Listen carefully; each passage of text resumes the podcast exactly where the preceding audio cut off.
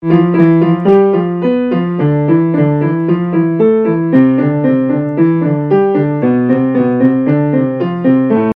十五，狮驼洞智斗三魔王。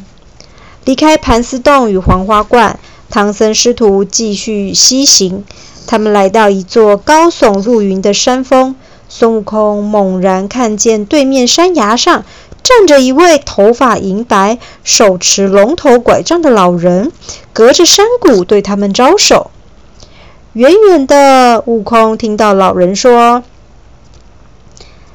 大圣啊，这座山叫做狮驼里，山里有个狮驼洞，洞里有三个神通广大的魔头，率领了四万八千个小妖，准备要捉拿你们。你们千万要小心谨慎啊！说完，老人便化作一道青烟，消失在山边。原来啊，是太白星君化成老人，提醒他们要小心通过狮驼岭。听说三位魔头有备而来，唐三藏吓得脸色苍白，急忙问孙悟空：“这这可怎么办才好？”孙悟空神态自若地说：“师傅，请放心，我先去瞧瞧吧。”说完，孙悟空悄悄来到狮驼洞前，化身成一个小妖。潜入洞内一探究竟。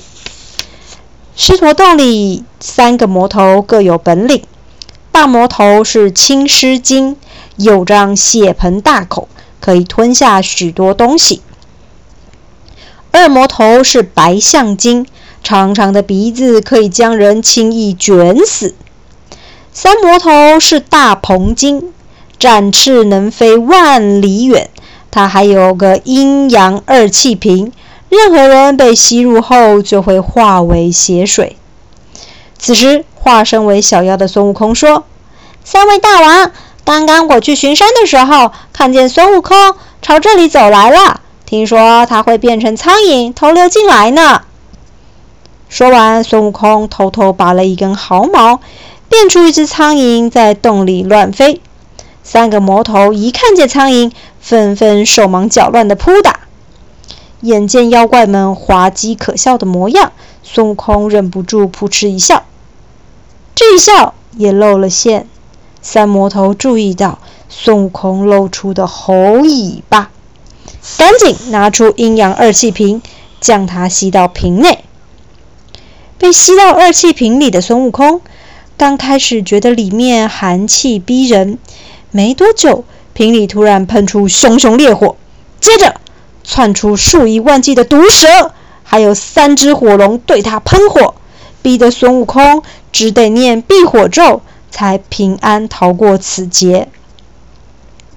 正当危急之际，孙悟空突然想起观世音菩萨以前送的救命毫毛，他取出毫毛，变成一根金刚钻，并在瓶底钻出一个小洞。自己则变变作小虫逃了出去。眼看孙悟空再次出现在眼前，大魔头变成一只壮硕的青毛狮子，张开宽阔的大嘴，瞬间将孙悟空一口吞进肚子里。在大魔头的肚子里，孙悟空恣意的啪啪啪啪啪拳打脚踢，让大魔头啊疼得在地上打滚。苦苦哀求说：“哎呀，大慈大悲的齐天大圣呐，哎呀，请你高抬贵手，饶了我吧！”听见大魔头求饶，孙悟空说：“我可以饶你一命，不过你们得抬着轿子护送我师傅平安过山。”大魔头连声说好。孙悟空担心他会使诈反悔，于是拔出一根毫毛。变成一条长长的细绳，一端绑在大魔头的肝脏上，自己牵着绳子的另一端从大魔头的鼻孔里飞出来。果然不出孙悟空所料，等他一出来，三个魔头便群起围攻，准备合力擒住他。此时，孙悟空赶紧用力拉扯细绳，大魔头的肝脏被绳子这么一扯，啊呀！让他痛不欲生。折磨了半天，三个魔头终于再次跪地求饶，说：“我们真的愿意送你师傅过山，绝对不敢再撒谎欺骗。”孙悟空相信魔头们不敢造次后，把身子一抖，将毫毛收回身上，大魔头才松了一口气。孙悟空赶回去，告诉唐三藏和师弟们，自己降服了三个魔头。他们还会抬轿护送师傅离开狮驼岭，但江山易改，本性难移。三个魔头哪会轻易放过唐三藏师徒？他们啊，不但没有抬着轿子来，还带着一大群黑压压的小妖怪前来捉拿唐三藏。孙悟空率领两位师弟与三个魔头展开殊死决战，没想到猪八戒敌不过。大魔头的血盆大口被他一口吞下肚子，沙悟净则被二魔头的大鼻子卷住，动弹不得。孙悟空眼看情况不妙，架起筋斗云便想逃走。三魔头施展大鹏展翅的法术，转眼间也抓住了孙悟空。唐三藏师徒四人再次落难，全被抓回狮驼洞里。古灵精怪的孙悟空一找到机会，便逃出狮驼洞，急忙去找如来佛祖帮忙。如来佛祖告诉孙悟空：“大魔头和二魔头原是文殊菩萨和普贤菩萨的坐骑，我会带着两位菩萨前去收服他们。大鹏精呢，就必须由我亲自降服。”三位神仙来到狮驼山，孙悟空在狮驼洞外大声叫骂。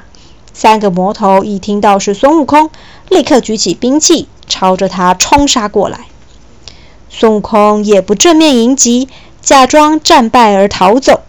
三个魔头想要乘胜追击，眼前却不见孙悟空的踪影，反而出现了三位神仙：文殊菩萨和普贤菩萨口念真经。大魔头跟二魔头立刻现出原形，瞬间变回了青毛狮子与大白象，并乖乖地趴在两位菩萨面前。唯有三魔头仍不肯投降，展开翅膀，想要趁机飞走。只见如来佛祖轻轻用手一指，三魔头也现出原形，变成一只大鹏鸟，被如来佛祖收服在身边。这次唐僧师徒在狮驼岭遇难，多亏佛祖与两位菩萨鼎力相助，才能化险为夷，顺利脱险。他们诚心拜别了三位神仙后，继续向西天前进。